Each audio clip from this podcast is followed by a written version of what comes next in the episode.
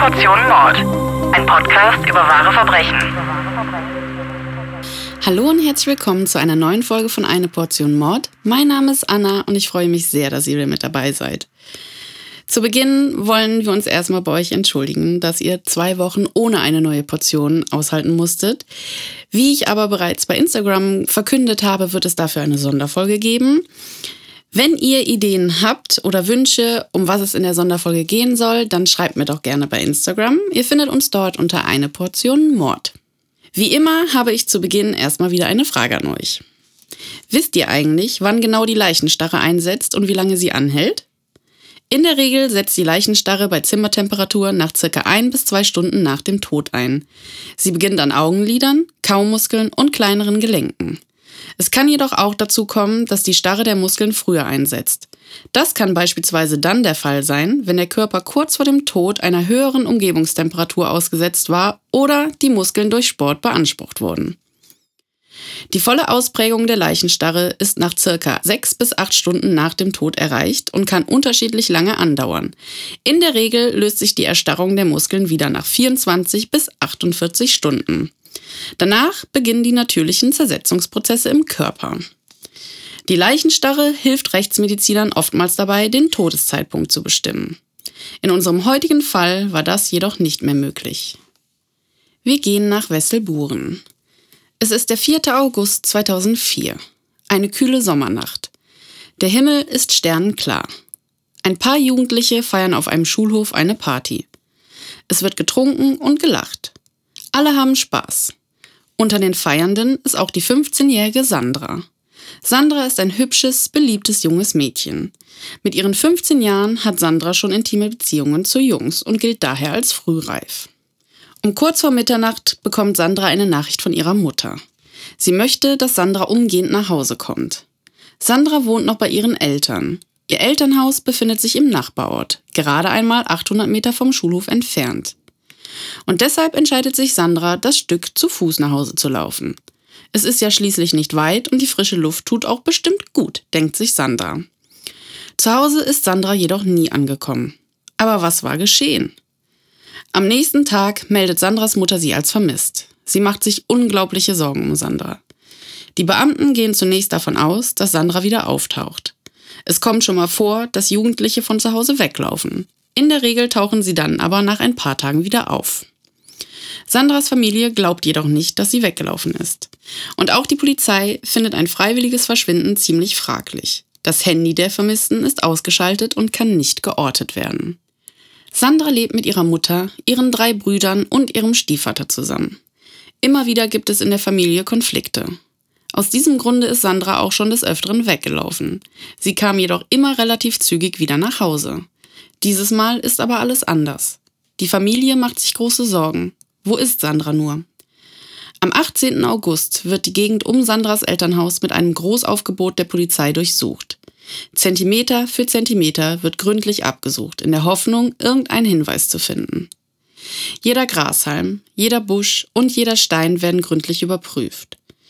Die Polizei findet jedoch nichts, keinen einzigen Hinweis, wo Sandra sein könnte.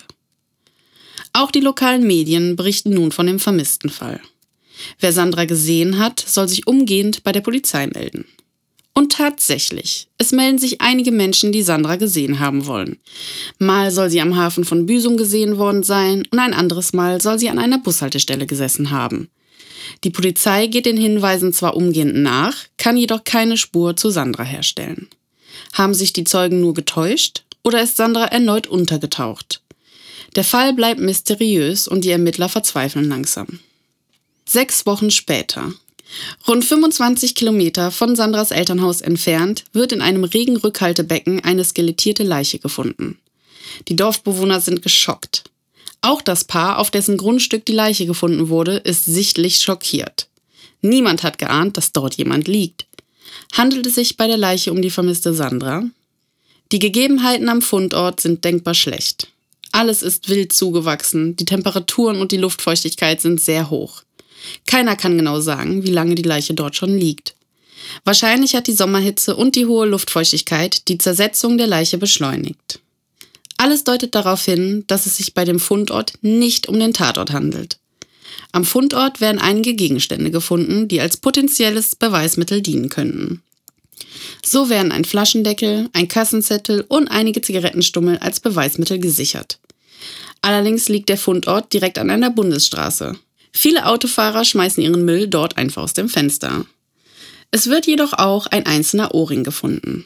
Auch der Ohrring wird natürlich umgehend als Beweismittel gesichert.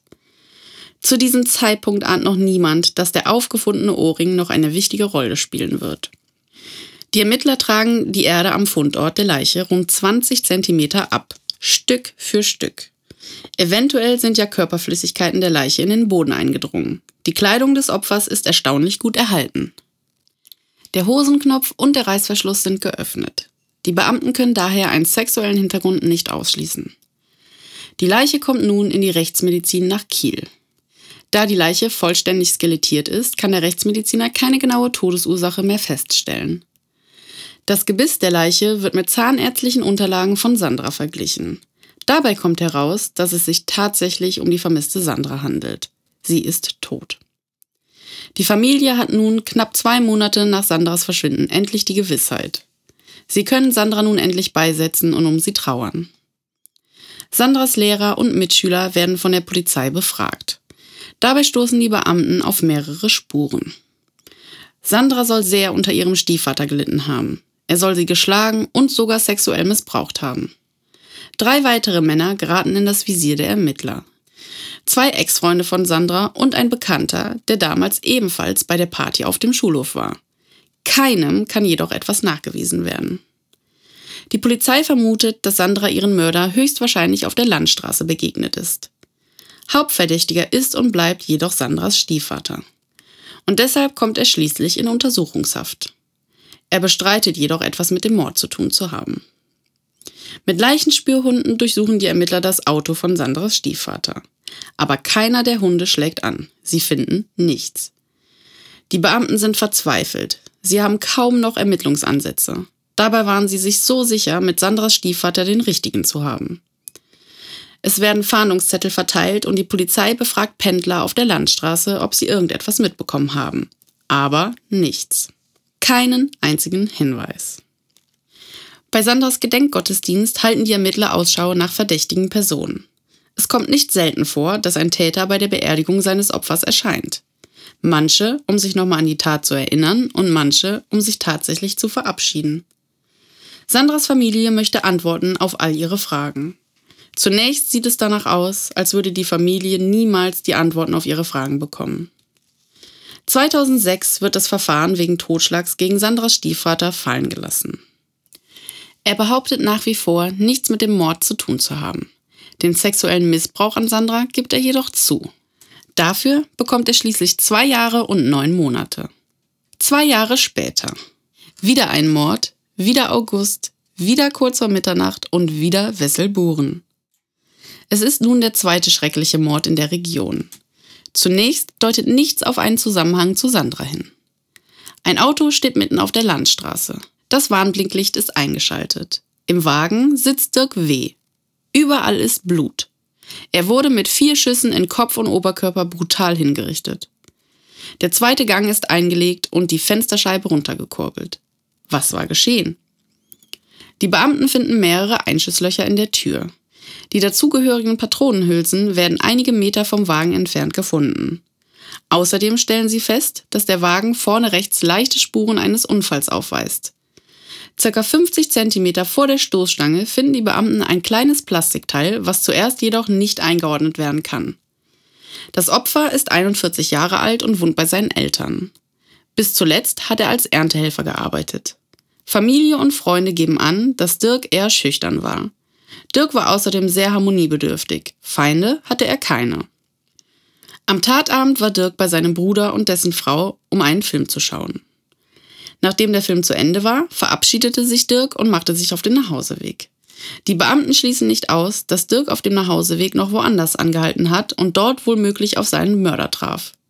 Es hatte zur Tatzeit nur eine einzige Gaststätte offen. Dort kann sich jedoch niemand an Dirk erinnern. Die Beamten finden heraus, dass es in der Nähe eine Tankstelle gibt. Die Polizei erhofft sich, das Opfer auf den Überwachungskameras zu sehen. Und tatsächlich, man sieht Dirk, wie er um kurz vor Mitternacht stadtauswärts fährt. Weitere Hinweise werden vorerst nicht gefunden. Die Polizei fragt bei allen Werkstätten in der Umgebung nach, ob jemand einen Schaden am Auto gehabt hat. Aber nichts. Wieder keine Spur. Die Polizei ist ratlos. Was war überhaupt das Motiv? Raub schließen die Beamten jedenfalls aus. Alle Wertgegenstände waren noch im Wagen. Die Medien berichten mittlerweile über diesen Fall. Wie auch beim letzten Mal wird die Bevölkerung gebeten, sich mit eventuellen Hinweisen umgehend an die Polizei zu wenden. Und tatsächlich, es meldet sich eine junge Frau bei der Polizei. Sie gibt an, dass sie jemanden kennt, der eine 9mm Pistole besitzt und damit geprahlt hat, jemanden zu töten. Außerdem sagt sie dem Beamten, dass das Auto dieser Person einen Lackschaden am Wagen hat. Es handelt sich bei dem Verdächtigen um den 21-jährigen Stefan B. aus Wesselburen. Er wohnt noch bei seinen Eltern und jobbt in einem Gemüsehandel. Vorher war er bei der Bundeswehr, die ihn jedoch nicht übernehmen wollte. Er gilt als sehr zurückhaltend und introvertiert. In seiner Freizeit spielt er gerne brutale Computerspiele und interessiert sich für schnelle Autos. Zu dem Opfer hat er jedoch keinerlei Verbindung. Der Verdächtige wird verhört, bestreitet jedoch etwas mit dem Mord an dem 41-Jährigen zu tun zu haben. Bei dem Schaden an seinem Auto soll es sich um einen Einparkschaden handeln. Das Auto des Verdächtigen wird genauer untersucht. Die Ermittler stellen fest, dass am hinteren Nummernschildhalter ein Stück Plastik abgebrochen ist. Das LKA in Kiel untersucht nun, ob es sich bei dem gefundenen Plastikstück vom Tatort um das fehlende Stück am Kennzeichenhalter des Verdächtigen handelt. Unter dem Mikroskop stellen die Beamten fest, dass die beiden Teile exakt übereinstimmen. Das gefundene Plastikstück gehört zweifelsfrei zu dem Kennzeichenhalter des Verdächtigen. Die Beamten durchsuchen nun die Wohnung des Verdächtigen und stellen eine Waffe sicher. Die gefundenen Patronen vom Tatort stammen zweifelsfrei aus dieser Waffe. Erneut wird der verdächtige 21-Jährige befragt und gesteht letztendlich die Tat. Er gibt an, dass er auf dem Nachhauseweg gewesen sei und vom späteren Opfer überholt und geschnitten wurde. Ebenfalls soll er vom Opfer beleidigt worden sein. Daraufhin hat er das Opfer verfolgt und ausgebremst. Das Opfer soll ihn nicht ernst genommen haben und sogar ausgelacht haben. Daraufhin habe er das Opfer erschossen. Wenn die Geschichte stimmt, würde es sich um Totschlag handeln und nicht um Mord. Die Beamten schauen sich nochmal die Aufnahmen der Überwachungskamera von der Tankstelle an. Darauf sieht man, dass der Verdächtige etwa 15 Minuten vor dem Opfer aus dem Ort fährt. Es ist also sehr unwahrscheinlich, dass er vom Opfer überholt und abgedrängt wurde. Als er mit diesen Tatsachen konfrontiert wird, gibt der 21-Jährige schließlich den Mord zu. Er wurde vorher ausgelacht und gemobbt und aus diesem Grunde trug er eine unglaubliche Wut in sich. Daraufhin hat er sich dazu entschieden, sich an die Landstraße zu stellen und jemanden zu erschießen. Den Erstbesten. Nachdem er auf sein Opfer geschossen hatte, rutschte dieses von der Kupplung und rammte dabei den Wagen des Täters. Stefan B. wird festgenommen und kommt in Untersuchungshaft. Die Ermittler erinnern sich, dass Stefan B. schon einmal in den Polizeiakten aufgetaucht ist. Und zwar beim Mordfall von Sandra. Er war einer der insgesamt vier Verdächtigen.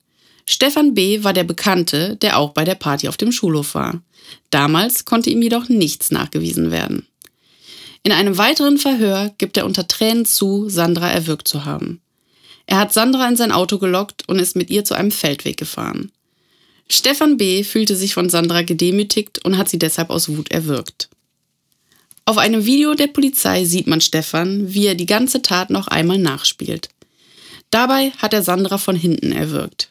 Er zeigt den Beamten in dem Video auch, dass in der Mittelkonsole ein Ohrring von Sandra lag. Er schildert dem Beamten, wie dieser Ohrring aussah, und die Beschreibung stimmt mit dem am Fundort gefundenen Ohrring überein. Die Polizei hat nie veröffentlicht, dass ein Ohrring gefunden wurde. Das konnte also nur der Mörder wissen. Stefan B. wird wegen zweifachen Mordes angeklagt. Er hat aus niedrigen Beweggründen und heimtückig gemordet und wird zu 15 Jahren Haft verurteilt.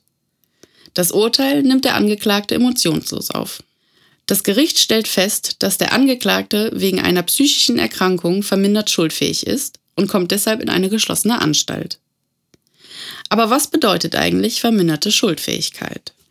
Die juristische Definition des Begriffes Schuld bedeutet, schuldhaft handelt ein Täter immer dann, wenn er eine rechtswidrige Tat begeht, obwohl er aufgrund seiner Fähigkeiten und unter Berücksichtigung der Umstände dazu in der Lage gewesen sein müsste, sich der Vorwerfbarkeit bewusst zu sein.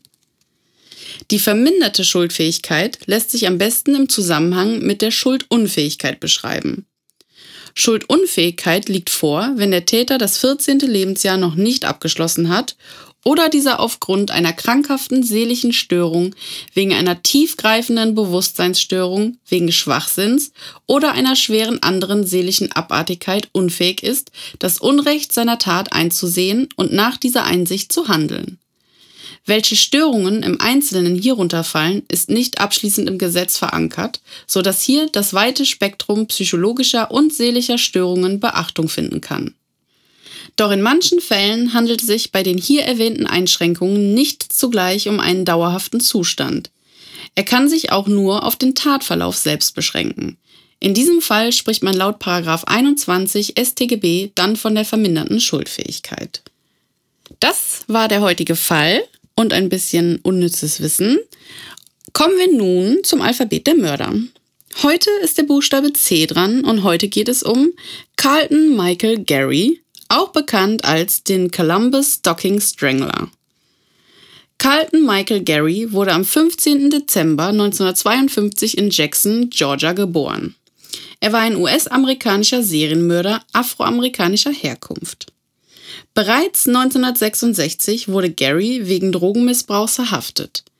Sein Strafregister umfasste bis zu seinem 18. Geburtstag bereits Einträge wegen Raubes, Brandstiftung und Überfällen. In der Zeit von September 1977 bis April 1978 tötete Gary in Columbus sieben Frauen im Alter von 59 bis 89 Jahren. Alle Opfer wurden in ihren Häusern überfallen, vergewaltigt und mit einer Nylonstrumpfhose erdrosselt. 1986 wurde Carlton Gary wegen siebenfachen Mordes, Vergewaltigung und Raub zum Tode verurteilt. Am 15. März 2018 wurde Carlton Michael Gary mit einer tödlichen Injektion hingerichtet. Kurz zuvor hatte der oberste Gerichtshof der Vereinigten Staaten einen weiteren Aufschub der Hinrichtung abgelehnt. Nächste Woche ist dann der Buchstabe D dran. Wenn ihr unbedingt eine Kurzgeschichte von einem bestimmten Mörder hören möchtet, schreibt mir gern eure Vorschläge bei Instagram. Ihr findet mich dort unter eine Portion Mord. Apropos Instagram.